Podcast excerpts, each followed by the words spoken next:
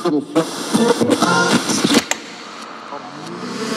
of the universe, shield of Satoshi. Blocking out the time thieves, misallocating grossly capital. Opting out through a different avenue. Staking every day is a way that we battle through the canon law insiders. Diving deep into the time chain and dig out divinity inside us. For coming in, how repetitively mindless. With the soul goal to leave the network devout.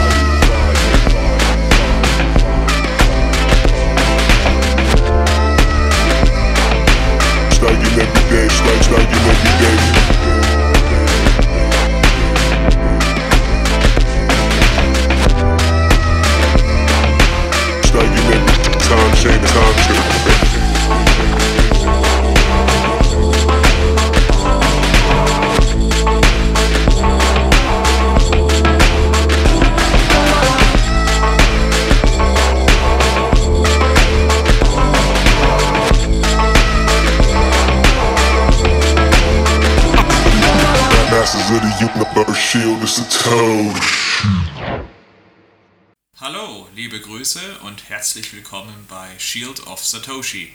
Hier erwarten euch spannende Themen rund um Bitcoin und Gespräche mit Gästen und ganz besonderen Bitcoin-Blabs.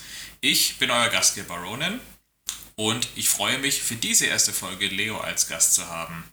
Geprägt von Gesprächen, die wir auf dem gemeinsamen An- und Rückfahrt von der Bitcoin-Zitadelle im August in der Schweiz hatten, haben wir uns hier nochmal verabredet. Dabei ging es um Themen wie das Aufkommen und den Wandel der Blab-Kultur im deutschsprachigen Raum, wie Bitcoin die Gesellschaft transformieren könnte und ob Zitadellen nur ein Meme sind. Was Raumstationen, Spitzenkirche und Campingplätze damit zu tun haben, erfahrt ihr in den nächsten Minuten. Bevor wir nun aber in diese erste Folge starten, eine kleine Vorwarnung. Leider sollte diese Aufnahme nicht ohne Pannen sein. Mitten in meinem spannenden Gespräch mit Leo brach leider die Verbindung ab. Ich hoffe, ihr seht es mir nach, dass da zwischendurch kurz der Gesprächsfaden abbricht. Ich hoffe trotzdem, ihr findet Gefallen in dieser Folge. Und nun viel Spaß!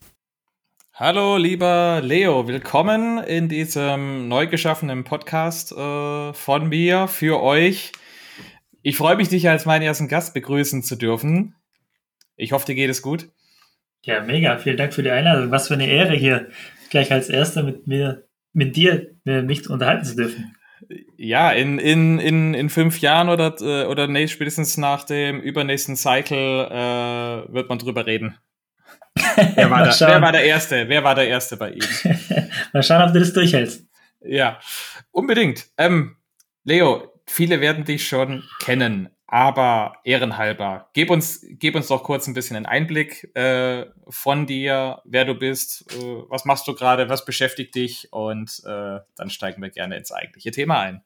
Sehr gerne. Also ich denke, ich habe im Bitcoin-Bereich drei Projekte gerade. Das eine ist eben ein Buch über österreichische Schule, das heißt eine Revolution der Denkart, wo eben logische Gesetzmäßigkeiten des Handels erklärt werden.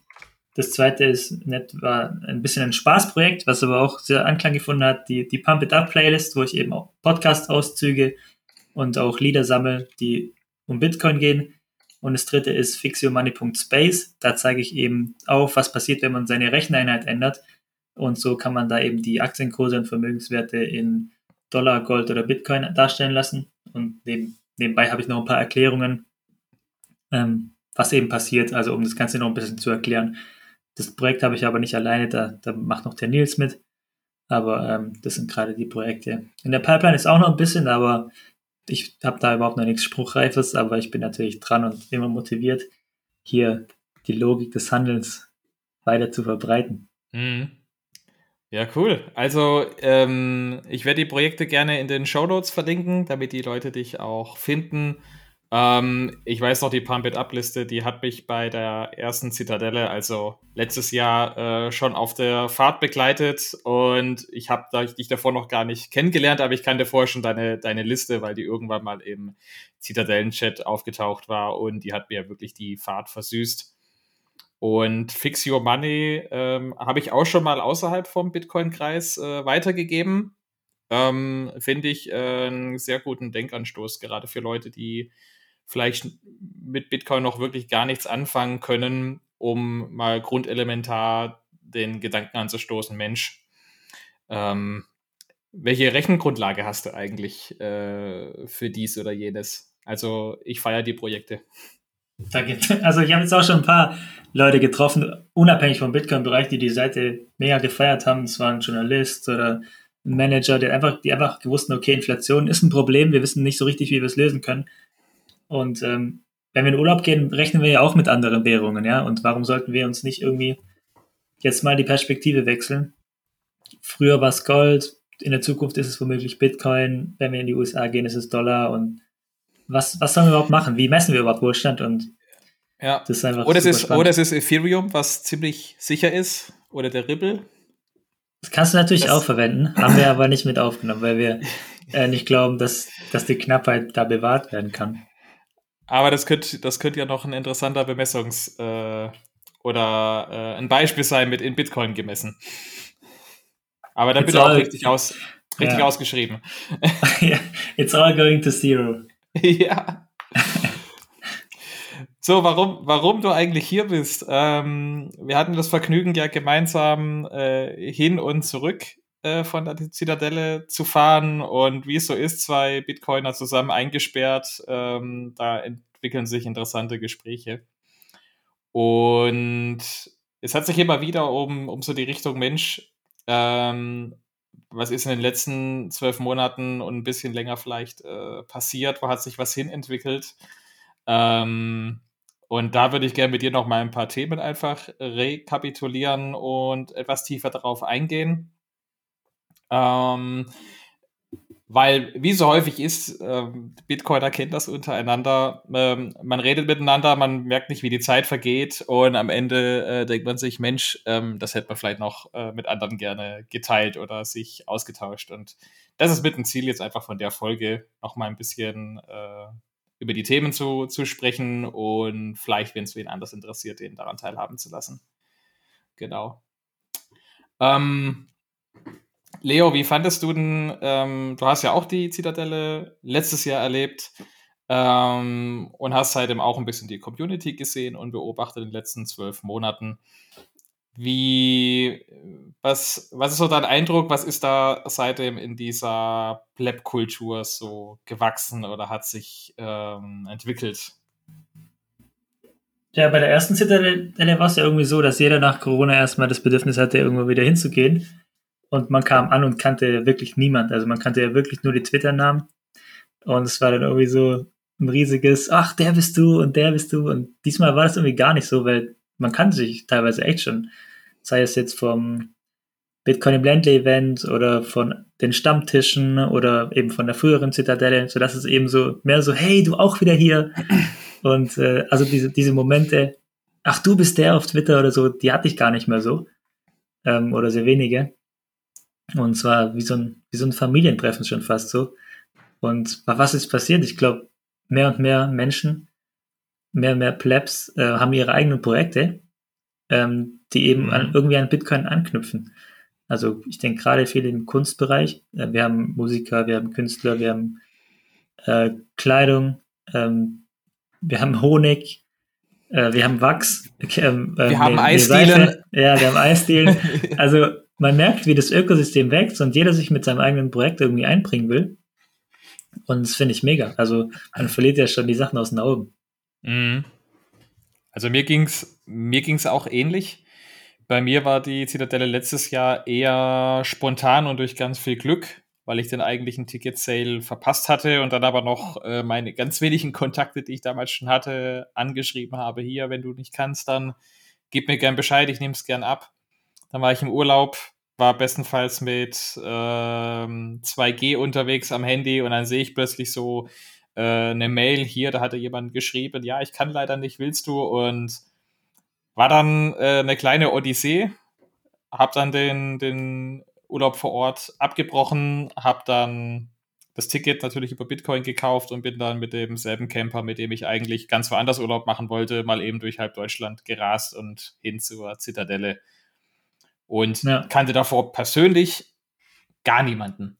Klar, man hat sich vielleicht mal mit Leuten auf Telegram oder auf Twitter mehr unterhalten oder hat halt bestimmte Inhalte abgefeiert oder immer wieder angehört, aber so dieser direkte Austausch untereinander, der hat vorher gar nicht stattgefunden. Ja, bei Und mir ist auch natürlich, so, ja. Und das war natürlich am Anfang dann auch so mit, okay, was, was sind das jetzt für Freaks, auf die man trifft?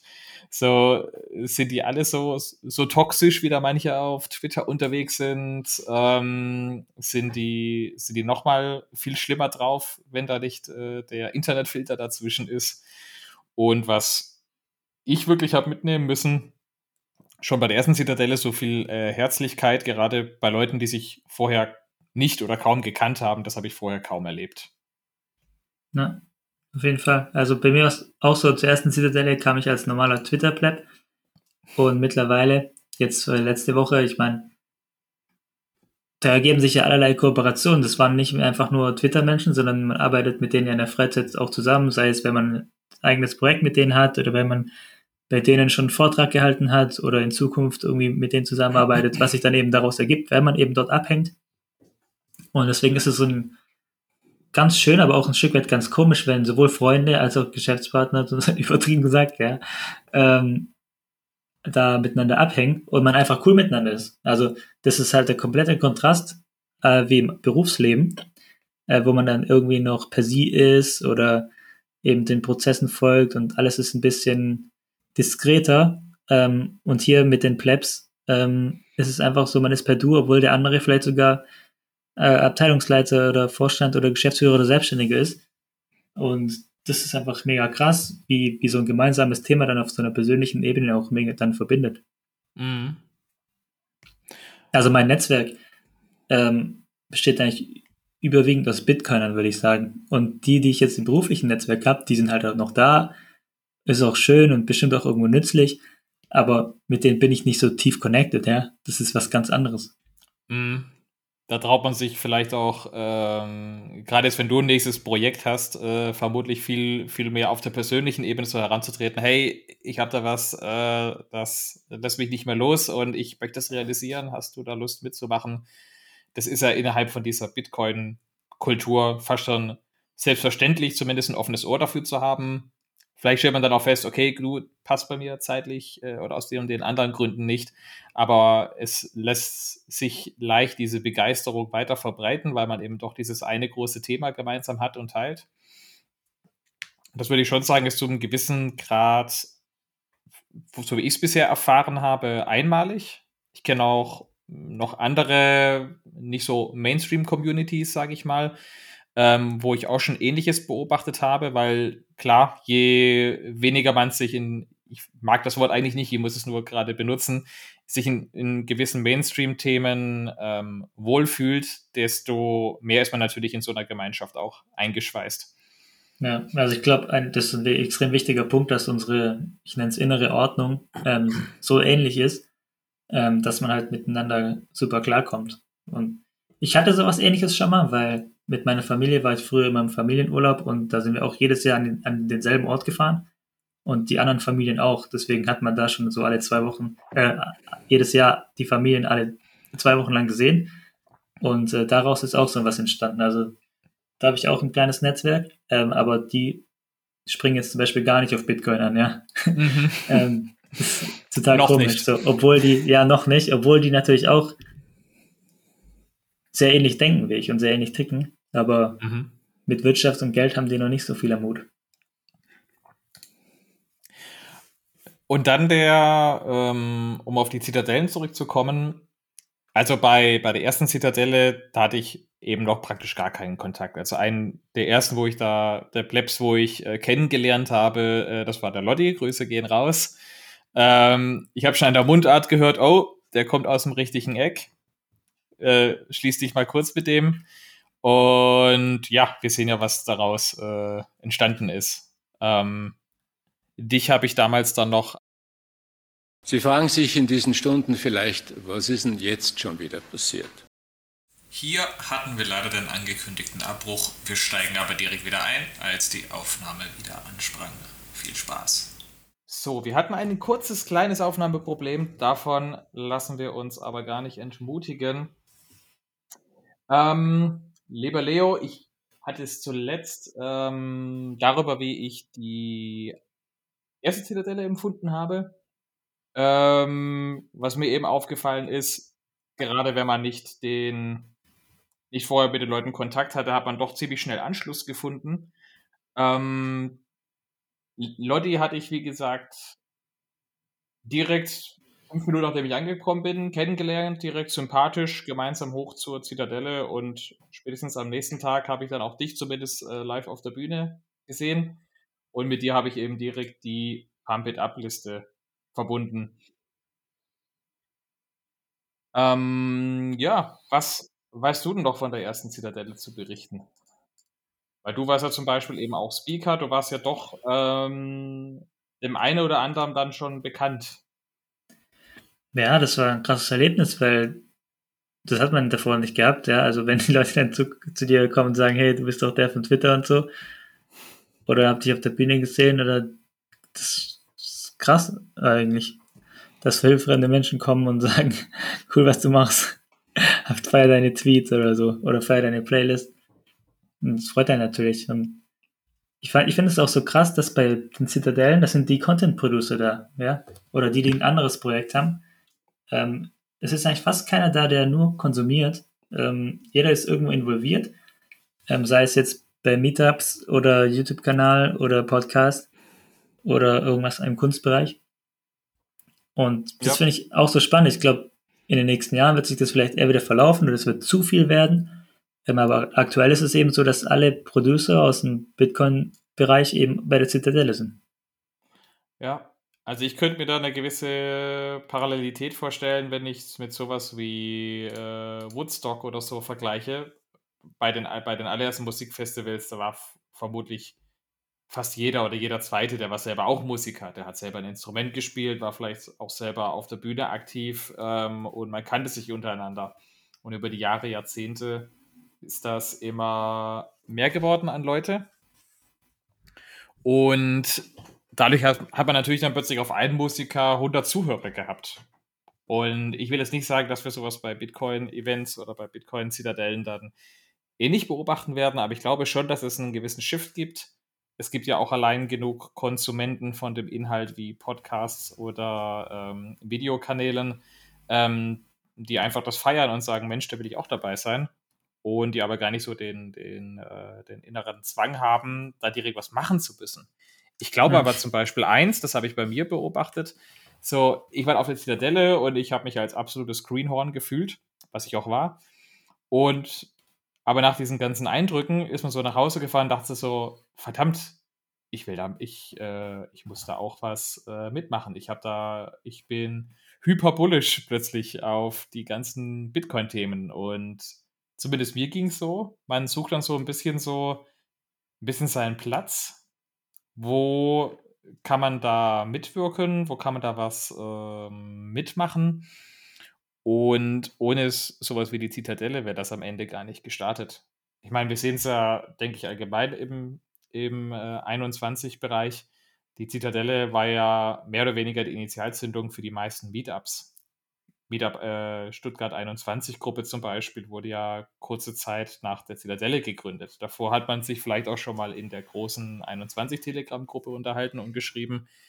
Aber so diese, dieses Mensch, ich muss Menschen wieder in echt treffen. Jetzt hat, ich habe das jetzt einmal erlebt, ich will das wieder haben und wieder haben. Das war so die, die Initialzündung, glaube ich, von sowas. Und das kann eine, eine ganz, ganz schöne Macht haben, glaube ich. Ja, ich finde es ein genialer Schachzug von Markus Thurm, das zu dezentralisieren, weil das gibt natürlich auch dann die Verantwortung oder die Handlungsfähigkeit dann zu den dezentralen Standorten, sei es Personen oder Meetups. Und jeder will sich irgendwo einbringen, anstatt dass jeder jetzt irgendwie den fünf Leuten zuhört, die ab und zu im Podcast sind. Mhm. Das, das hat man ja auch ein bisschen daran gesehen, fand ich, und das ist überhaupt nicht ein Vorwurf, sondern eher eine, eine Beobachtung von dieser krassen, starken Entwicklung. Bei der ersten Zitadelle, da war praktisch jeder von der 21 Crew dabei. Bei der Zitadelle jetzt, ich glaube, es waren zwei oder drei äh, Leute insgesamt dabei, was aber jetzt gar nicht ähm, was Schlechtes sein musste, weil es hat sich schon selber organisiert gehabt. So diese, diese Saat ist gepflanzt und es hat sich äh, mit selber organisiert. War ja schon bei der ersten Zitadelle so, wenn gefragt wurde, Mensch, ähm, wir brauchen hier von links nach rechts mal 200 Stühle rumgeräumt, dann waren die in fünf Minuten rumgeräumt. Jetzt hier bei der Zitadelle, wenn es irgendwo eine Kleinigkeit äh, zu tun gab oder irgendwo was zum Aushelfen, da waren sofort äh, zehn Hände da und haben mit angepackt.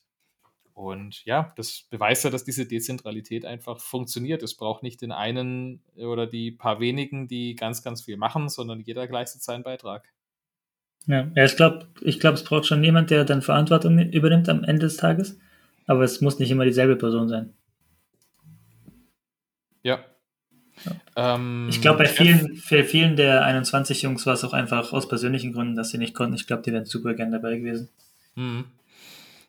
Ich glaube, Jeff hat es ganz gut in, in Telegram zusammengesammelt, wo es dann schon darum ging, hier, wie sieht es denn aus mit der nächsten Zitadelle? Äh, äh, Grüße gehen raus an Nico Jilch äh, und nach Österreich. Und ich finde den Gedanken ganz charmant, dass man jetzt Österreich den Vorzug ja lassen könnte, aber ähm, Chef sein Einwand mit hier, ähm, das kann sich doch alles dezentral organisieren, wenn sich da Leute ganz einfach von sich aus intrinsisch äh, motiviert fühlen, da was hochzuziehen, dann sollen die das ähm, einfach machen und nicht daran, weil man jetzt irgendwie den Stab rumgehen lässt. Und das finde ich auch eine, einen sehr guten Gedanken. Ja, finde ich schlau. Dass alles, ja. dass alles organisch, dass alles organisch wächst und entsteht. Wir hatten es ähm, auf der Fahrt, vielleicht willst du da noch mal etwas den Gedanken teilen. Wir haben ja so ein bisschen so, so eine Entwicklung oder eine, eine, eine Prozession quasi. Ähm, und das beobachten wir in vielen Bereichen. Wir haben häufig am Anfang einen Schüler, und der Schüler wird ähm, irgendwann immer besser, der wird zum, zum Lehrer, kann selber Leute ähm, was, was sagen oder weiterbringen. Und wir sind bei der Autofahrt auch darüber, damit äh, drauf gekommen, dass man ja eigentlich ähnliches auch im Bitcoin-Space beobachten kann. Ja, das, was du ansprichst, ähm, das ist so ein Kampfsportprinzip, wie man Meister wird oder wie man, welchen Weg man beschreitet auf dem Weg des, des Lernens. Und ich glaube, das können wir eben überall betrachten. Also, wie du sagst, du hast dann wieder den Schüler und der folgt äh, irgendwelchen Rezepten oder ähm, Checklisten, wie man zum Beispiel eine, eine Hardware-Wallet einrichtet. Ähm, der versteht überhaupt nicht, was passiert, aber er macht es erstmal nach. Und dann haben wir eben die zweite Stufe, dass man es eben schon erklären kann und auch vielleicht versteht, was im Hintergrund passiert und warum man es machen muss und warum es so gemacht wird und nicht anders. Und dann der mögliche Guru ist dann eben jemand, der eben das neu erfinden kann, der vielleicht ein neues Produkt rausbringt und das Ganze nochmal verbessert, weil er genau weiß, okay, hier ist diese Schwachstelle und das kann ich verbessern. Mhm. Also so vom, wenn, man, wenn ich jetzt ein Beispiel suchen wollte, so der Schüler, das ist der, der auf YouTube geht und sagt, Mensch, ich möchte jetzt wissen, wie ich mir die Bitbox einrichten kann. Da findet er ein Video und macht das daran. Und dann ähm, hat er sich das selber beigebracht und er kann das auch ausführen. Und dann könnten schon andere Leute beginnen, auf ihn zuzugehen. Oder er macht selber so ein Video in vielleicht noch besser. Und dann wurde der Schüler zum Meister, weil er anderen Leuten was beibringen kann. Und irgendwann merkt der Meister, hm, das ist gar nicht unbedingt die eine äh, richtige oder finale Lösung unbedingt. Mir fällt noch was anderes ein. Und ähm, er produziert jetzt nicht ein neues Video, sondern hinterfragt diese, diese äh, Software, mit der man diese Bitbox zum Beispiel ansteuert. Und wir hatten jetzt zum Beispiel bei der Zitadelle dieses Jahr gab es äh, einen Seed-Signer-Workshop. Das wäre jetzt für mich so ein Beispiel, so Richtung, da traut man sich, ähm, das Bekannte zu hinterfragen und neu zu denken und versucht, was Neues aufzuziehen. Und das wäre dann für mich so dieser, dieser, wenn man es so nennen will, dieser Übergang zwischen, man hat am Anfang Meister gehabt und der wurde jetzt immer mehr Richtung Guru, um in diesem Beispiel zu bleiben. Ja, ja. Wobei wir uns ja auch lange drunter, drüber unterhalten haben, was überhaupt ein Guru ist und ob man das erreichen kann. Ähm, und wir ja dann zu dem Ergebnis kamen, dass Guru wahrscheinlich eher ein Weg ist, als dass man es wirklich erreichen kann, weil Wissen ist unbegrenzt, genauso wie das Rabbit Hole. Ähm, aber auf dem Weg vom Meister zum Guru äh, trifft es auf jeden Fall zu, denke ich, was du gesagt hast. Ich glaube, ich erzähle vielleicht auch noch kurz das Beispiel, was wir während der Autofahrt hatten, und zwar das Beispiel des Kochs. Also am Anfang haben wir den Lehrling, der einfach nur das Rezept nachkocht, ohne dass er weiß, was er tut. Und dann haben wir den Meister, der eben ähm, teilweise mehrere Gerichte gleichzeitig kochen kann und auch abschmecken kann, bisschen die Nuancen verbessern kann. Und dann haben wir den Guru, der eben neue Rezepte kreiert, weil er eben die Geschmacksrichtungen in- und auswendig kennt und weiß, was könnte zu was passen und auf was könnte, könnten die Menschen stehen. Mhm. Was mir noch bei dem äh, Guru-Gedanken gekommen ist, es gibt aus dem Buddhismus auch den, das Beispiel vom Bodhisattva oder von der endgültigen Erleuchtung. Und das ist wahrscheinlich so der Versuch, so zu vermitteln, so dass das ist so das, äh, das nahende Ende von deiner Erfahrung, weil dann bist du endgültig erleuchtet und äh, viel mehr kann nicht mehr danach kommen. Und das ist meiner Ansicht nach aber auch ein bisschen kurz gedacht, weil wenn wir von Wissen reden, Wissen anzuhäufen, ist, glaube ich, ein praktisch unendlicher Prozess. Das ja, ist halt wahrscheinlich so ein Ideal, welches man nie erreichen kann. Mhm. Ja, genau. Jetzt haben, wir, jetzt haben wir schon viel über eine vergangene Zitadelle gesprochen. Wie diese Zitadelle war, vielleicht an den Zuhörer, der es noch nicht gehört hat, gerade bei Note Signal und bei der 21-Folge äh, zuletzt dazu kann man da noch äh, tiefergehende Einblicke reinhören. Jetzt würde mich mal noch interessieren, Leo, wie siehst du die Zukunft von sowas wie, wie Zitadellen? Weil ich finde da persönlich so diesen, diesen Gedanken spannend. Es ist ja es hat irgendwie mal als Meme angefangen in der Bitcoin-Szene, dass äh, wir einfach dann in die Zitadellen ziehen und dann haben wir unsere tolle Kreislaufwirtschaft mit unseren äh, Lambos und fliegenden äh, Taxis und ähm, haben, uns, haben uns toll abgeschirmt von der, von der restlichen Welt und ihren Problemen. Und ich denke, ein bisschen aus dieser Meme-Idee ist ja dann auch diese Idee gekommen, Mensch, lasst uns mal eine echte Bitcoin-Zitadelle für ein paar Tage machen lass uns das einmal machen. Jetzt haben wir es wiederholt. Vielleicht haben wir nächstes Jahr plötzlich ein richtiges Zitadellen-Wochenevent, äh, wo dann plötzlich eine ganze Woche lang sich die Leute wie im Urlaub quasi treffen und äh, Kreislaufwirtschaft ausprobieren. Und da frage ich mich ein bisschen so, wo führt das hin? Wird dann das Meme am Ende Realität? Die kurze Antwort würde ich sagen, auf jeden Fall.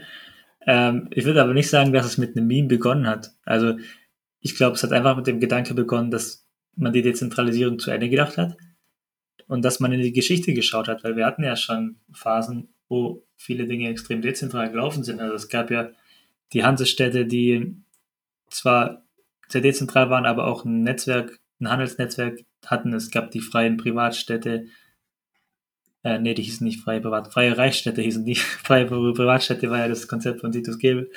Also es gab ja überall schon diese dezentralen Strukturen. Wir, wenn wir uns umschauen, dann sehen wir auch teilweise Klöster und Schlösser und Burgen. Und deswegen gehe ich davon aus, dass sich eben auch wieder ähm, solche Zentren bilden werden, die als Anlaufstelle dann genutzt werden. Und zwar nicht nur dann einmal die Woche, sondern dann auch permanent. Also klar, die nächsten Monate und Jahre wird sicherlich erstmal so ein Experiment sein, so für eine Woche, wie ein Festival, dann ist, dann ist cool und man muss ja auch ehrlicherweise sagen, wir hatten ja keine eigene Organisationsform in dem Sinne, dass wir jetzt, dass jemand die Straßen, die Polizei und die, den Kranken, die Krankenhäuser organisiert hat, weil das alles nicht gebraucht hatten. Ja, dafür waren wir viel zu klein. Wir waren ja ein Straßenfest letztendlich. Ähm, aber ich könnte mir schon vorstellen, dass irgendwann eben auch Bürgermeister vielleicht auf die Idee kommen und sagen, hey, wir machen jetzt mal eine Zitadelle und wir probieren es mal aus. Mhm. Es gab es, wie du schon gesagt hast, es gab früher ja auch schon Gemeinschaften, die für sich vieles äh, organisieren konnten und sich auch selbst versorgen konnten. Es gibt ähm, auch aktuelle oder in jüngster Vergangenheit entstandene Projekte. Zu Deutsch äh, nennt man das zum Beispiel eine Ökosiedlung, die dann versuchen, in einer relativ kleinen oder zumindest überschaubaren Gemeinschaft äh, nachhaltig zu wirtschaften. In Deutschland gibt es dann sowas wie Tempelhof oder äh, Sieben Linden. Und ich glaube, von der, von der Technik her und von der Motivation her ähm, ist das schon ein extrem guter Ansatz. Gerade weil wir sagen hier, ähm, dass das ernährt sich selber, das erhält sich von selber wenn ich dann nur bei solchen Projekten schon auf der Webseite war und mir das genauer angeguckt habe, ist äh, mir dann nur immer mehr so, so ein Malus entstanden, weil ich dann natürlich nach dem Wertesystem dahinter geschaut habe. Und mir ist bisher zumindest noch keine einzige von diesen zum Beispiel Ökosiedlungen aufgekommen, die Bitcoin erwähnt haben. Und vielleicht ist das ja der eine Baustein, der solchen Projekten noch fehlt, um sich mehr oder weniger endgültig unabhängig zu machen. Unabhängig heißt in dem Zuge jetzt nicht, wenn ich jetzt zum Beispiel sowas wie Energieversorgung sehe, ja, sollen die jetzt ihre eigenen Solarpanels bauen, sollen die ihre eigenen Windräder machen können. Das muss man ja nicht zwangsweise unter nachhaltig verstehen. Das wäre dann eher Richtung autonom. Aber dass die für sich aus Werte speichern können und sich selber versorgen können, aber genauso gut auch mit Außenstehenden leichter Handel treiben können. Und ja, der, der Gedanke ist mir gekommen, wo ich eben diese Projekte gesehen habe. Wie siehst du das? Ist vielleicht Bitcoin genau so ein Baustein, der solchen schon vorhandenen Zitadellen fehlt und die dann als Bitcoin-Zitadelle plötzlich gut, richtig gut funktionieren könnten? Ähm, also ich denke, wir müssen betrachten, dass je kleiner eine Organisationseinheit ist, desto weniger braucht man überhaupt Geld, äh, weil man eben die Arbeitsteilung so regeln kann, weil man sich kennt, weil man sich vertraut, äh, weil es eben die, auch die eigene Familie ist. Ähm, was mein Eindruck ist, dass viele solche Unternehmungen sehr äh, kommunistisch geprägt sind vielleicht, eben, dass sie sagen, allen gehört alles, ja, ähm, und dass kein, keine Abgrenzung von Eigentum herrscht und dass auch letztendlich Geld ein bisschen verteufelt wird. Und deswegen glaube ich, dass Bitcoin schon den nützen würde. Einfach, weil es zu einer Weltsicht führt, okay, wir brauchen Arbeitsteilung, wir brauchen Ressourcenzuteilung, wir brauchen Produktivität, wir brauchen Eigentum für Verantwortung, für Sicherheit und für, letztendlich auch für Nachhaltigkeit, weil wenn allen alles gehört, dann kann es letztendlich nicht funktionieren, wenn es größer und größer wird. Ja, und dir fehlen ja auch so gewisse Anreize, wenn ich mir jetzt so ökonomische ähm, Kulturen angucke, ähm, warum sollte ich einen Mehrwert leisten? Was habe ich als Individuum davon? Klar, ich kriege ähm, ein gewisses Feedback aus der Community, aber so die, die, die eigentliche Motivation für eine, für eine herausragende äh, Leistung für darüber hinaus, die am Ende vielleicht auch diese ganze Gemeinschaft voranbringt, mh, hm, tue ich, tue ich mich jetzt nach meinem äh, Mindset, wenn man so nennen will, ein bisschen schwer. Vielleicht haben diese Gemeinschaften auch ihre Lösungen für sich. Aber vielleicht könnten ähm, auch einfach ähm, die Bitcoin-Community natürlich solche vorhandenen nicht-Bitcoin-Zitadellen zum Vorbild und nehmen. Wir müssen nicht das äh, Rad neu erfinden. Wir können uns auch sowas angucken und daraus unsere Rückschlüsse ziehen. Auf jeden Fall. Also ich glaube, man kann, man kann da viele Beispiele heranziehen, sei es in der Vergangenheit oder auch in der Gegenwart, wo einfach Dezentralität funktioniert. Aber ich denke, man darf eben nie vergessen, dass eben Eigentum wichtig ist. Weil, wie du sagst, ähm, man braucht eben die, das Individuum braucht die Anreize, um Höchstleistung zu bringen, weil sonst gibt es irgendwie die Gefahr oder die Anreize, der Mitläufertum zu werden oder dass man von den anderen runtergezogen wird. Und ich glaube, ein produktives und ein Umfeld, wo die Menschen oder die Gesellschaft wächst, basiert eigentlich auf Eigentum und auf Eigenverantwortung. Ja, das ist ein, ist ein spannendes Thema. Letztlich, ich denke, du und ich, wir wissen, wir haben jetzt nicht hier irgendwie ähm, die eine zündende Idee, um jetzt äh, sowas direkt äh, Wirklichkeit werden zu lassen. Das ist, denke ich, was, was da kann man sich mal die nächsten Jahre und Jahrzehnte mal gespannt in die Zukunft blicken gerade sowas in Richtung ähm, Private Cities, da gibt es jetzt schon die ersten ein, zwei Modelle, wo da am Entstehen sind. Und ja, einfach mal äh, gespannt schauen, was da sich in Zukunft entwickelt. Ähm, ich hatte es auf der, auf der Zitadelle jetzt gerade auch darüber. Ja, erzähl weiter. Achso, okay, okay. ja, ich wollte noch ähm, hinzufügen, ich wollte noch hinzufügen, dass ähm, natürlich ist es aktuell ein Meme und jeder feiert das Meme und jeder zelebriert das Meme, ähm, aber es hat natürlich einen sehr, sehr deepen Hintergrund, weil es letztendlich darum geht, okay, wie funktioniert eine Gesellschaft, wie organisieren wir uns? Und ähm, klar, wir machen Witze drüber und äh, fühlen uns cool dabei, aber ähm, ja, ich glaube, äh, das wird dann auch Realität werden, weil eben große Strukturen nicht funktionieren. Das hat eben die Geschichte auch immer mhm. gezeigt. Ja, und wenn, wenn du das so sagst, mir fallen direkt noch zwei Dinge ein, vielleicht bevor wir, bevor wir das Thema ähm, so einfach zur Seite legen. Ähm, das, äh, das, was ich für wahrscheinlich halte, wenn es zu sowas kommen sollte, ist, dass ähm, solche Zitadellen natürlich an mehreren Orten entstehen mit unterschiedlichen Ausrichtungen und dass die natürlich auch untereinander sich austauschen, dass die untereinander einen, äh, eine gewisse wechselseitige Wirkung haben und natürlich, dass die auch ihre, ihre Umgebung beeinflussen. Gerade bei sowas Fall. wie ähm, das heißt es Energieversorgung, äh, gegenseitiger Austausch äh, von Gütern. Und da kann ja jedes System äh, seinen Nutzen jeweils daraus ziehen. Genauso wie, die, wie der eine den anderen toleriert, weil er äh, einen Nutzen davon hat, ähm, haben am Ende beide Parteien davon etwas. Und ja, das ist dann ja eine, eine wechselseitige Wirkung und gemeinsam wird man stärker. Auf jeden Fall. Also ich würde keine Zitadelle in Betracht ziehen, wo die Informations-, Geld- und Warenströme nach außen oder nach innen rein geblockt werden. Ähm, letztendlich geht es nur darum, wie organisieren wir Eigentum und Sicherheit. Mhm. Aber, aber, die ganzen Wertschöpfungsketten, die sollten weiterhin über die Grenze hinweg funktionieren, weil sonst können wir nicht von der Arbeitsteilung profitieren. Ja, und, und vielleicht ist das auch so ein Bild, was natürlich dann, spätestens wenn Bitcoin-Kritiker auf dieses Meme stirbt mit der Zitadelle, der wird ja unweigerlich an sowas wie Utopien, äh, Utopien oder in äh, dystopischen Filmausschnitten äh, denken mit 100 äh, Meter hohen Mauern und davor äh, haben sich Skeletthäufen aufgetürmt von Leuten, die nicht reingelassen wurden und drinnen ist äh, Hedonismus und außen ist Tod und Gomorra. Das wird niemand äh, haben wollen oder, oder äh, befürworten wollen, weil das wäre so ziemlich alles, aber nicht nachhaltig. Solche Konstrukte würden meines Erachtens dann nach kurzer Zeit zusammenstürzen. Ja, gibt es ja auch oftmals, dass sie dann belagert wurden und ausgehungert wurden und ist ja nicht. Ist nie gut ausgegangen. Genau.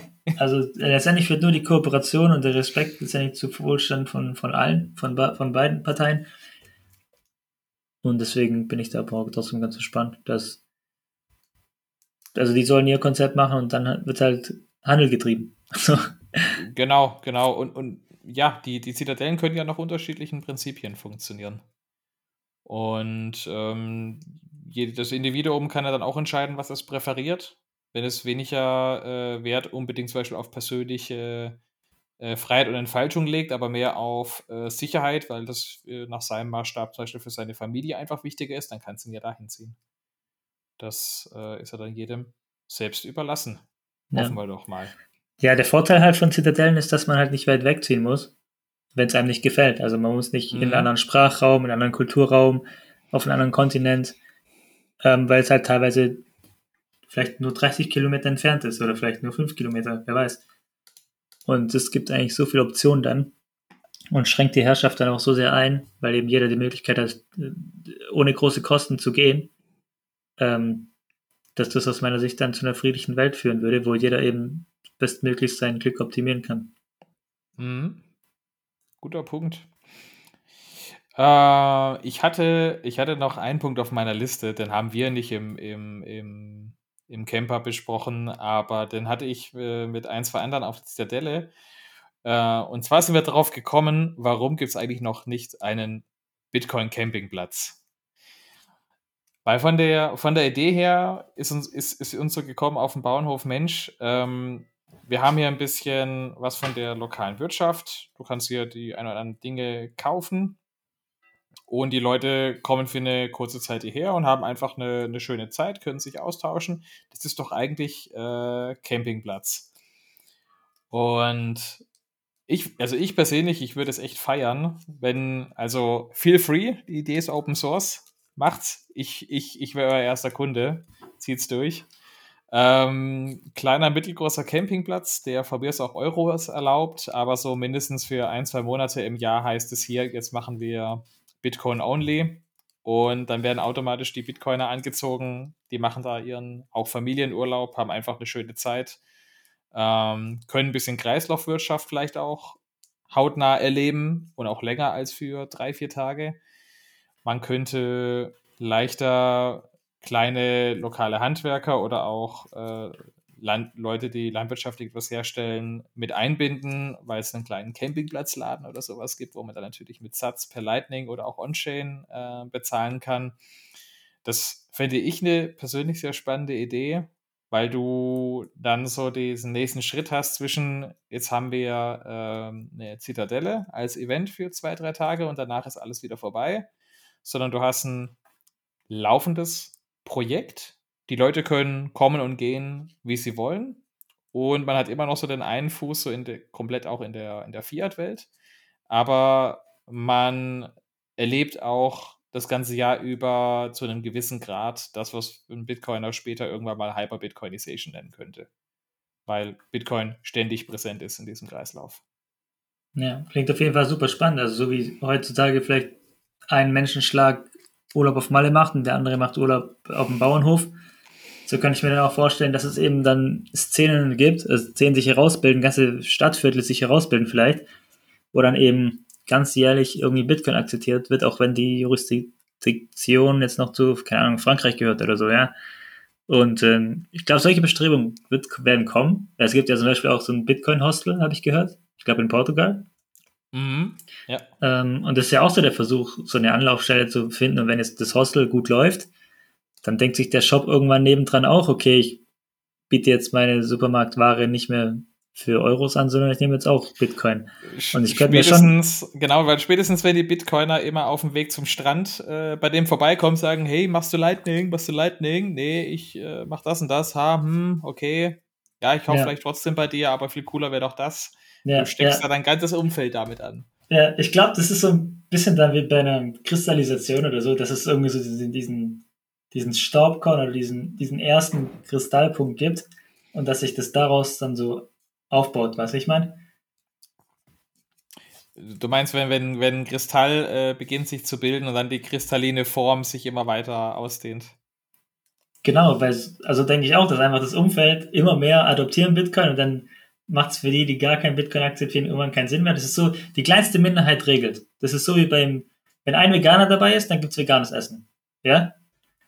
Und so ist halt auch, wenn, wenn ein Bitcoiner da ist, ja, dann gibt es auch die Möglichkeit, in Bitcoin zu bezahlen. Und irgendwann gibt es halt überall die Möglichkeit, in Bitcoin zu bezahlen. Mhm. Das ist das dann, strahlt dann, dann, dann wird es so nach außen getrieben. Mhm. Und, und, momentan sind wir halt noch eher auf der Seite, so ein Netzwerkeffekt vom Fiat-System ist einfach stärker. Ja, und, und, wir sind auch noch zu wenige, ganz ehrlich. Also wenn du einen Campingplatz aufmachen würdest am Gardasee und sagst nur Bitcoiner, dann wird wahrscheinlich, dann würden vielleicht genau. fünf Leute kommen, ja. Genau, und deswegen auch die Idee mit äh, Fiat-System ähm, sich nicht verschließen, aber dann so stufenweise, phasenweise mal für einen Monat oder zwei sagen, naja, wer jetzt immer noch hier bleiben will, der kann auch gerne hier bleiben, aber dann muss er sich spätestens jetzt mit dem Bitcoin-Thema auseinandersetzen. Aber das, glaube ich, kommt von alleine. Also, ich glaube, wenn den Pizzerien neben dem Campingplatz die Kunden wegbleiben, weil alle lieber äh, zum, zum Nachbarrestaurant gehen, dann wird er von alleine checken, mhm. dass er mhm. was tun muss. Ja, ja. Und ich denke, bei, derzeit, bei der derzeitigen Verbreitung, ähm, ein einzelner Campingplatz irgendwo in einer einzelnen Gegend, das kann dann genauso einen Effekt haben, wenn da jetzt, ähm, und dann steht vielleicht irgendwann mal ähm, 100 Kilometer weiter der nächste, der ein ähnliches Prinzip hat. Und spätestens die, die ganzen Läden dazwischen, die werden nach und nach auch einen gewissen Einfluss zumindest haben. Und, und wenn es über 100 Jahre ist und der Campingplatz dann in der dritten Generation irgendwann merkt, boah, jetzt fühlt sich ganz so langsam an wie Hyperbitcoinization, was Opa erzählt hat.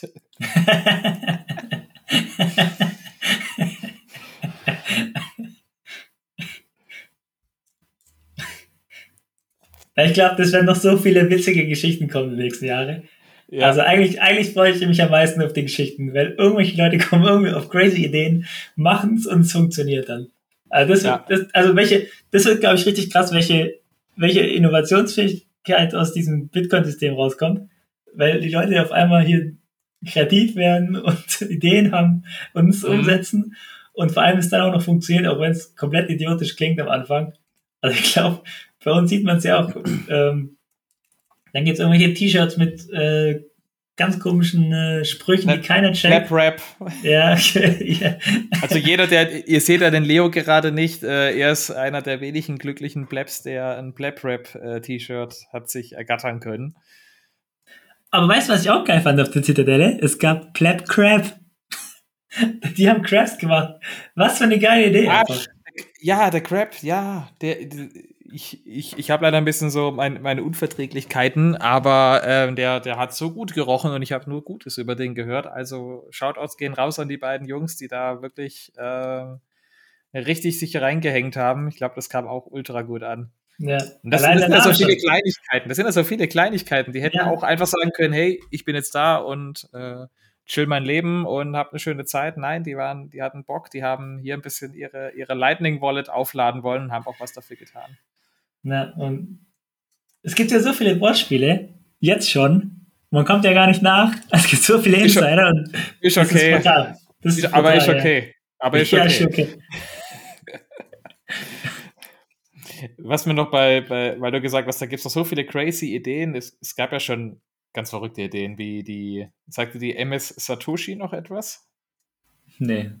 Das war, ähm, das, das war eine Idee von, ich glaube, äh, entschuldigt jetzt bitte, wenn ich, wenn ich da Unwahrheit sage, aber ich meine, das waren ein paar mo- übermotivierte Kryptomillionäre, die sich ein zur Verschrottung schon ausgewähltes Kreuzfahrtschiff gekauft haben für wenige Millionen Dollar und die hatten Pläne, hier, da bauen wir noch unten ein paar Dieselgeneratoren mehr rein und dann kommt da noch Miner dazu und dann schippern wir über die internationalen Gewässer und die äh, ganzen Bitcoin-Maxis, die können dann da eine schöne kleine Zelle äh, sich bei uns einmieten oder direkt kaufen und dann steuern wir äh, ständig irgendwelche Häfen an und wir machen äh, die ganze Zeit Party. Aber wenn ich, also ich, ich habe jetzt nur Infos so aus Mainstream-Medien gesehen und ich weiß jetzt nicht ganz, wie viel da noch Lückenfüller waren, um eine Geschichte dann daraus gesponnen zu haben, aber ich glaube, das End vom Lied war, das hat es dann mit der Finanzierung doch nicht so ganz geklappt und die Überführung hat nicht funktioniert und am Ende ist die MS Satoshi genau einmal gefahren und zwar Richtung Verschrottungsplatz. Ah, Das traurig. war's dann, und das, und das war's dann mit der Idee. Aber vielleicht sehen wir so eine Idee nach ein, zwei Halfings ja doch nochmal aufkommen und vielleicht diesmal ein bisschen nachhaltiger, mit weniger Krypto dahinter. Ich fände es ein spannendes Konzept, weil du kannst natürlich dann mit einem Schiff, wo du zu einem gewissen Grad autark unterwegs bist in internationalen Gewässern, äh, natürlich dir ganz interessante Szenarien ausdenken. Ob die jetzt jedem Staat unbedingt gefallen oder nicht, sei jetzt mal dahingestellt. Aber ist auch ein bisschen Fiat-Mindset, oder? Wie meinst du? Naja, da wahnsinnig viel Geld auszugeben für so ein Riesenschiff und dann da Party machen und so. na, natürlich. Aber das ist ja Also irgendwo das Fundament, das Fundament, was du schaffen musst. Das könnte man auch argumentieren. Naja, wenn ich irgendwo eine, eine, Zitadelle bauen will mit ein paar Quadratkilometern oder etwas mehr, dann äh, musst du ja auch erstmal einen gewissen Invest bereit sein zu starten. Und, Klar, die Frage sind halt immer die Opportunitätskosten. Mhm. Ich könnte mir halt vorstellen, dass vielleicht auch viele Bitcoiner sich einfach so zurückziehen und wieder einen Bauernhof haben.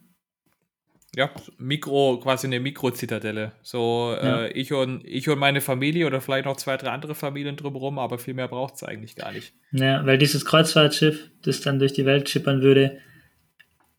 äh, Also ich glaube halt, dass es auch viel mehr wieder dahin geht, dass man mit seiner Großfamilie irgendwo wohnt, also so ein Mehrfamilienhaus oder so. Und sowas stelle ich mir halt extrem schwer vor äh, auf dem Kreuzfahrtschiff. Also Ja, diese, diese Vereinzelung der Familien, die wir Ja, Phasen aber, teilweise jetzt erleben, das ist halt auch sehr, sehr Fiat getrieben. Mhm. aber vielleicht ist das ja auch etwas, wo man sagt, naja, nur weil ich jetzt äh, bei, bei dem einen Ort bin, das muss ja nicht der sein, äh, an dem auch immer mein Grab ist. Vielleicht ist es auch einfach, mir fällt jetzt spontan nur der Vergleich an aus dem Tierreich, ähm, wenn ein äh, Löwenmännchen alt genug ist, um das bisherige Alpha-Männchen herauszufordern, dann will es entweder das Rudel übernehmen oder es bricht aus diesem Rudel aus und dann wird es erstmal eine, eine Zeit lang quasi in der freien Natur unterwegs sein, bis es irgendwo dann seinen Platz findet, ein anderes Rudel übernimmt oder was auch immer macht. Und genauso könnte es ja hier bei einer schwimmenden Zitadelle sein, wo man sagt, die, so eine schwimmende Zitadelle, das ist jetzt nicht etwas, um jetzt seine Familiendynastie, sage ich mal, ganz äh, spitz formuliert zu gründen, sondern das ist einfach, äh, um ja, eine, eine, schöne Zeit zu haben, rumzukommen und nach ein paar Jahren sagst du dann aber auch, also jetzt langt's mir so langsam, ähm, ich brauche was anderes. Quasi Zitadelle auf Zeit. Klar, ich meine, früher war es ja auch so, man hat irgendwie in Familien eingeheiratet und dann hat die Frau den Hof gewechselt, wenn der Mann halt den Hof übernommen hat, ja. Und letztendlich könntest du ja auch sagen, okay, dann machen wir es halt andersrum, dann die Frau, die auf dem Hof aufgewachsen ist, bleibt auf ihrem Elternhaushof und der Mann kommt von irgendwoher dazu, ja, so bildlich gesprochen. Natürlich kannst du umziehen. Ja, ja. Was gibt es noch für Zitadellen? Was brauchen wir noch? Ich wäre ja für eine äh, internationale Bitcoin-Station im Orbit. Übertreibt man nicht. Aber Leo, Leo, das ist doch keine Übertreibung, weil wir wollen doch zu to the moon. Wenn wir zum Mond wollen, dann ist der Orbit das einzig logische nächste Ziel. ich glaube, das ist erstmal nur eine Metapher. Wobei du weißt, die Bitcoiner kommen auf alle crazy Ideen. Ja, spätestens wenn wir Elon Musk in, in echt georange-pillt haben, dann stehen unsere Karten ja gar nicht mal so ultra schlecht. Das stimmt, aber vielleicht kommt der Mond auch zu uns. Oder wir gehen gleich zum Mars. Aber ich habe gar nicht so das Bedürfnis, den Planeten Erde zu verlassen, ehrlich gesagt. Weil ich stelle mir das irgendwie ein bisschen anstrengend vor, im, Anzug, in, im Raumanzug rumzulaufen und dann ist der Druck anders und die Gewichtskraft ist anders. Ich glaube, hier ist es super schön und ganz viele Dinge habe ich noch nicht gesehen und also ich habe nicht unbedingt das Bedürfnis, die Erde zu verlassen. Mm, mm. Vielleicht ein kleiner Tipp an der Stelle. Es gibt von äh, Apple eine, ich glaube in Deutschland kaum bekannte Serie, For All Mankind. Da geht es um, ähm, um die hypothetische Annahme, was wäre gewesen, wenn die Russen zuerst auf dem Mond gelandet wären. Und äh, finde ich, klingt, klingt es mal äh, leicht schräg und auch eher negativ. Aber was letztlich da ausgelöst wird, was ich jetzt verrate, spoilert hoffentlich äh, nicht zu viel, ansonsten müsst ihr kurz die nächsten zehn Sekunden weg, weghören. Ähm, was dann nämlich dann passiert ist, dass dieser Wettlauf zum Mond, der dann geendet ist, weil man war ja auf dem Mond, der endet gar nicht so richtig, weil man ist jetzt im, im ständigen Konkurrenzkampf und muss sich gegenseitig äh, überbieten mit dem, mit dem nächstbesten. Und das wird in dieser Serie sehr gut skizziert. Also jeder, jeder Bitcoiner, der mal zum Mond will, äh, kann ich nur als Tipp geben, die Serie, um ein bisschen äh, träumen zu dürfen. Aber glaubst du nicht, dass jetzt zum Beispiel die Russen ausrufen, okay, wir wollen die Ersten auf dem Mars sein? Das wäre doch dann dasselbe, nur andersrum, oder? Also, ohne da jetzt zu politisch abdriften zu wollen. Ja, oder die Chinesen, oder wer, wer, wer, auch immer. Aber glaubst du ja, nicht, dass ja. jetzt jemand sagt als Ziel, hey, wir machen es jetzt cooler als die Amerikaner? Ja, natürlich natürlich. Ähm, wir haben ja nur gerade das, das, das Pech, wir haben, machen uns ja gerade genug Probleme selber auf dem äh, kleinen blauen Planeten, die uns immer mehr beschäftigen. Ähm, was natürlich dann, dann schade ist, weil man dann solche, solche richtigen weitreichenden Ziele, die dann ja auch letztlich äh, die, die Menschheit voranbringen würde, über Generationen hinweg natürlich aus dem Blick verliert. Weil man immer nur äh, bis zu seinen Zehenspitzen schaut, schaut und nicht darüber hinaus. Und ja, das bringt einen was, um beim Beispiel mit den Zehenspitzen zu bleiben, dass man jetzt nicht über den nächsten Stein stolpert. Aber ähm, den, den Himalaya erklimmen tut man auf dem Weg nicht. Ja. So, wir sind, wie, wie, sind wir jetzt, wie sind wir jetzt zum Mars gekommen von den Zitadellen? Weil, also, weil du, ich glaube, weil du, weil du eine Zitadelle im Orbit haben wolltest. Ja, ich habe, siehst du, das, da, da, da scheint doch wieder eine Zitadelle im Orbit gar nicht mehr, gar nicht mehr so klein. Also wir könnten ja mal anfangen mit, äh, mit der ersten, mit der ersten, mit dem ersten Node-Satelliten. Wobei ich glaube, da habe ich auch schon mal. Ich glaube, Blockstream genau, hat doch. Ja, da habe ich aber auch schon gehört, da habe ich aber auch schon gehört, das wären jetzt nicht echte Nodes, sondern das ist nur Kommunikationsnetzwerk. Also gerne Feedback an mich, wenn ihr da was äh, genaueres wisst. Vielleicht bin ich auch nach der Folge, wenn mich der Gedanke jetzt nicht loslässt, schon schlauer. Aber ich meine, das waren keine autarken Nodes, die da im Orbit sind, sondern das ist wirklich eher Kommunikation von Stationen A und B auf der Erde, dass die darüber funktioniert. Oder ein erster Miner oder ein erster Miner, ähm, ein Miner-Satelliten im, im Weltraum würde ich auch abfeiern. ja, mit so einem Sonnenflügel. Mhm. Ja, hundertprozentig nachhaltig, nimmt äh, niemanden die, die Energie auf der Erde in dem Moment weg. Also wenn ihr ein cooles Projekt sucht und zufällig äh, Raketenwissenschaftler seid, äh, auch wieder Idee ist Open Source, äh, schieß, schießen, schießen ein paar S9-Miner nach oben. ja, was brauchen wir für Zitadellen? Also ich fände so eine Zitadelle am Fluss, finde ich ganz cool irgendwie. Also die Jahre sah schon klasse aus. Wenn wir jetzt aus Bern eine Zitadelle machen könnten, wäre ich ja. dabei. Also, ja, also Bern hat mir super gefallen. Ich habe ähm, auch noch ein paar Videos geschickt bekommen, gerade von den Plebs, wo noch ein bisschen länger blieben bei der Zitadelle. Also da gab es schon ein paar richtig, richtig schöne Orte, wo man sich verlieben könnte.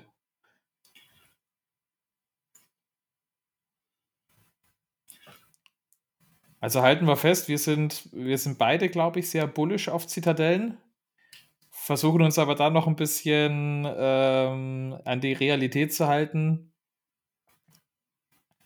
Aber was, was denkst du, Leo? Wann, wann sehen wir die, die, die erste wirklich echte Bitcoin-Zitadelle? Und jetzt, das machen wir jetzt nicht daran fest, die Burgmauer muss mindestens 10 Meter hoch sein oder sowas. Bitte, bitte nicht. Aber wo wir wirklich sagen, hier, da halten sich Menschen an einem Ort dauerhaft auf und die haben sich für Bitcoin als primäres Zahlungsmittel entschieden. Wenn ich es jetzt mal auf so einen Begriff eindampfen müsste, so ja, also das, das Konzept, was wir vorher besprochen hatten, dass sich irgendwie so ein Campingplatz rausbildet und dann angrenzende Restaurants und Supermärkte darauf aufspringen, ähm, oder Hotels oder Ferienwohnungen oder so, also dass sich vielleicht so ein Dorf bildet, kann ich mir vorstellen, dass es innerhalb der nächsten fünf Jahre passiert. Weil es, glaube ich, relativ leicht umzusetzen ist und in dem Bereich dann wahrscheinlich auch noch nicht der Staat abgeschafft wird oder angegriffen wird, sondern es gibt ja immer noch die Option, dann in Euro zu bezahlen aber es kommen da einfach nur Leute hin, die extra dorthin kommen, weil sie wissen, sie treffen dort Bitcoiner oder sie treffen dort mhm. den gleichen Schlag Mensch, mhm. weil sich einfach so ein Kulturkreis ergibt, wie zum Beispiel jetzt na, Leute, die nach Malle gehen, ja. Ähm, könnte ich mir auch vorstellen, dass es dann halt irgendwo ohne Gegend gibt, wo dann, wo dann gesagt wird, ähm, da gehen Bitcoiner gern hin, oder? Mhm. Ähm, also das könnte ich mir vorstellen in den nächsten fünf Jahren, weil das ist, glaube ich, nicht so schwer umzusetzen und das kann ich mir vorstellen, entsteht dann organisch. Also da mhm. braucht man dann keine großen Gremium, welches das startet, sondern startet halt irgendein Pleb und der kann die Leute in, in seinem Umfeld Orange pillen und überreden. Und dann äh, brauchst du noch so eine Community wie wir uns, die dann irgendwie dann sagt, okay, wir fahren halt dorthin in den Urlaub und dann startet es. Ja.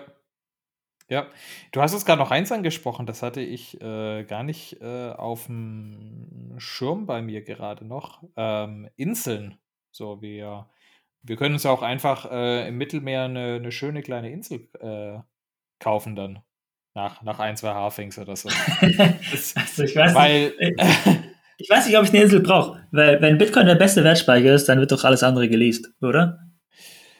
Oder gemietet ja, oder auf Zeit. Ja, aber würdest du auf einer geleasten Insel eine Bitcoin-Zitadelle bauen wollen? Das ist ja, weil eine Bitcoin-Zitadelle ist ja für 1000 Jahre. Ein Leasingsvertrag habe ich noch nicht gesehen, der über 1000 Jahre geht. also meine Homebase würde ich wahrscheinlich schon ganz gerne besitzen. Aber ich könnte mir schon vorstellen, dass man, wenn man viel unterwegs ist, dass man alles andere mietet, liest, oder sonst, mhm. weil, weil Kapital verfällt und Wohneigentum verfällt auch. Also ich glaube, wir können da schon auch Ressourcen sehr effizient nutzen, wenn wir sagen, okay, das ist es gar nicht wert, so, so richtig zu besitzen. Also das Einzige, was es ja. sich lohnt, ist, zu besitzen, ist Bitcoin. Ja. Oder? Ja, oder, oder jetzt so als Hybrid zwischen Kreuzfahrtschiff und Insel. Jeder Pleb hat so ähm, wie so eine kleine, kleine fahrende Bohrinsel. Und die werden dann einfach zum nächsten Bleb-Treffen, werden die einfach aneinander gekoppelt. Und dann hast du so ein, so ein, so ein Treffen. Und nach ein paar Tagen, Wochen äh, dezentralisiert sich das auch wieder. Jeder geht in, ja, wie ein Schwarm. Jeder, jeder geht dann wieder in eine andere Richtung, trifft sich wieder mit anderen, macht da einen Austausch. Also ich könnte mir das eher vorstellen mit, Wohn mit Wohnmobilen. Also so auf dem, auf dem Meer und so, das ist, glaube ich, schon ein bisschen Käse. Aber so mit Wohnmobilen, dass irgendwie jede, jede, jede Familie oder jeder Freundeskreis hat ein Wohnmobil und dann fährt man dorthin und dorthin. Mhm. Das ist ja auch schon, das passiert ja auch schon. Guck dir, guck dir unseren Philipp an. Der ist ja auch überall. Ja, das stimmt. Den, den, müssen wir, den müssen wir irgendwann mal wieder einfangen. Nicht, dass der hier äh, komplett äh, woanders es hinzieht. Ja. Grüße, Grüße raus an Philipp. Ich hoffe, du hast eine gute Zeit. Gerade. Ähm, aber da gab es doch auch den einen Film, ich, ich, ich, ich, ich bin ganz, ich, ich bin ganz schlecht, was, was, was Kinofilme angeht, aber da gab es doch diesen einen Film vor ein paar Jahren mit den fahrenden Städten, die sich dann gegenseitig überfallen. Weißt du, was ich meine? Nee, ist Fantasy. Oder, oder was ist das? Äh, fahrende Insel, nee. Mortal Engines, Mortal Engines, Krieg der Städte. Ich habe mal, ich habe mal irgendwo, glaube ich, einen, einen, Trailer oder so gesehen. Das siehst du, ist, ist, äh, ist, ist ingenieurstechnisch absoluter äh, Humbug natürlich. Äh, das ist aber so postapokalyptische Zukunft und fast die ganzen Ressourcen auf der Erde sind verbraucht und es gibt quasi Festungen, die auf Rädern rumfahren und die beginnen sich dann gegenseitig zu überfallen und auszubeuten. Ähm, ja, ich habe so, ich habe. Hab das hast du schon mal gefragt, wie die das finanzieren in solchen Filmen? ja, weil das ist natürlich dann dieses, dieses, dieses dystopische äh, Bild, das man von solchen Zitadellen haben kann. Ähm, weil es dann heißt, ja, die, die kämpfen dann halt einfach alle um knappe Ressourcen und jeder, jeder guckt, dass er am meisten kriegt am Ende. Ob es jetzt ja. ihm auf lange Sicht hilft oder nicht. Ja, ich habe so, einen, so einen Film gesehen, da ging das nach, anscheinend nach einer wahren Begebenheit in Italien gab es irgendeine so Roseninsel, hieß das. Das heißt, mhm. da gab es irgendwie auch so eine alte Bohrinsel, glaube ich, oder so. Und dann hat irgendein Ingenieur gesagt, der macht dort eine, eine Bar auf. Und dann sind die Leute da hingefahren und haben die die Bar immer weiter erweitert. Und irgendwann konnte man da übernachten und irgendwann wurde aber ähm, von der italienischen Regierung die Insel geschlossen, obwohl die außerhalb dieses dieses Seeraums war. Weißt du, was ich meine? Ah, okay. Das heißt, die Italiener haben einfach gesagt, nö, das gehört trotzdem zu uns und haben dann die Bar geschlossen und die Insel, glaube ich, ich, gesprengt. Ich meine, ich, habe irgendwas gelesen davon. Das war, glaube ich, einer der wenigen Einsätze überhaupt vom italienischen Militär seit dem Zweiten Weltkrieg oder so. So, wir, wir, wir müssen da eine kleine Angelegenheit direkt vor der Küste erledigen oder so. Irgendwie so, ja. Das ist auf jeden Fall, guck dir den Film an, das ist richtig lustig auch. Okay. Der kommt äh, auf jeden Fall auf meine zu, zu, also, zu schauen Liste. Als freiheitlicher Mensch musst du den Film schauen. Der hat mir Markus empfohlen. Okay, dann ist, dann ist, er, Pflicht, dann ist er Pflicht. Dann ist er Pflicht zu sehen. Also ich meine, dass er ihn irgendwann mal gepostet hat.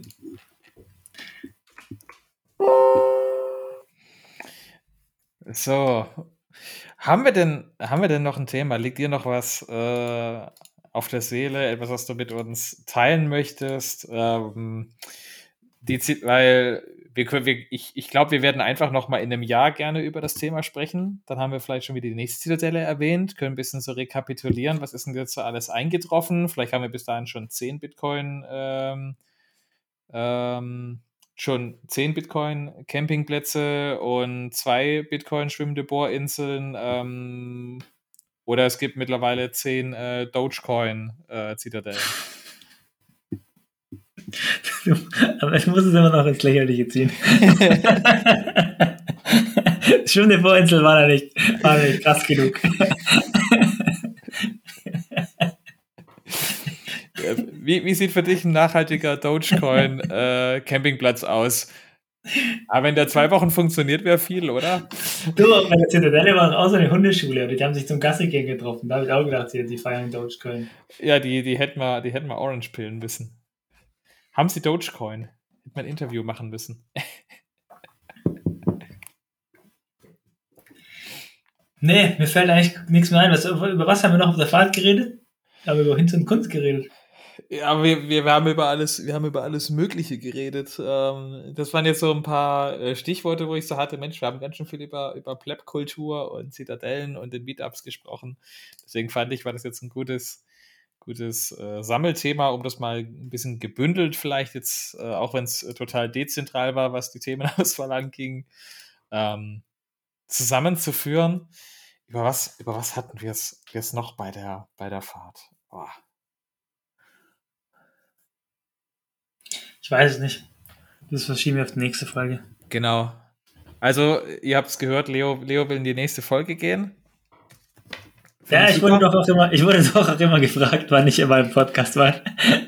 Ja, also genau, ich, über, ich übergebe den einfach äh, an dich, äh, wenn, wenn, ich, wenn ich jemals keine, keine Lust mehr haben sollte, dann äh, nennst du es nennst einfach den Leo-Podcast. Auf den bin ich übrigens immer noch bullisch, aber da habe ich dir meine, meine ein, zwei Ideen schon, Ideen schon gegeben. Also ja, ja. ruhig umsetzen. Hast doch genug Zeit. Ja, bleibt spannend. gut, mit dem, meine Lieben, ähm, ich hoffe, ihr habt eine schöne Zeit. Macht's gut, passt auf euch auf. Wir hören uns bis zum nächsten Mal. Bis dahin. Man sieht sich. Ciao, ciao. Ciao. Ah, und Leo, vielen lieben Dank für deine Zeit natürlich. Ja, ja ist okay. Ist okay. Ist okay, ist okay. Also, macht's gut. Ciao. Ciao.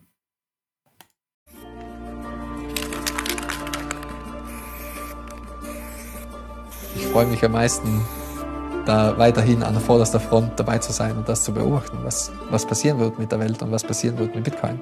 Es gibt keinen einzigen langweiligen Tag im Bitcoin. Bitcoin wird nicht weggehen. Es ist wie das Internet. Es wird nicht weggehen. Es wird nur wachsen. Und die Welt wird, jeder für sich wird damit, jeder für sich muss lernen, damit umzugehen. Jeder für sich wird mit Bitcoin in Kontakt treten. Früher oder später.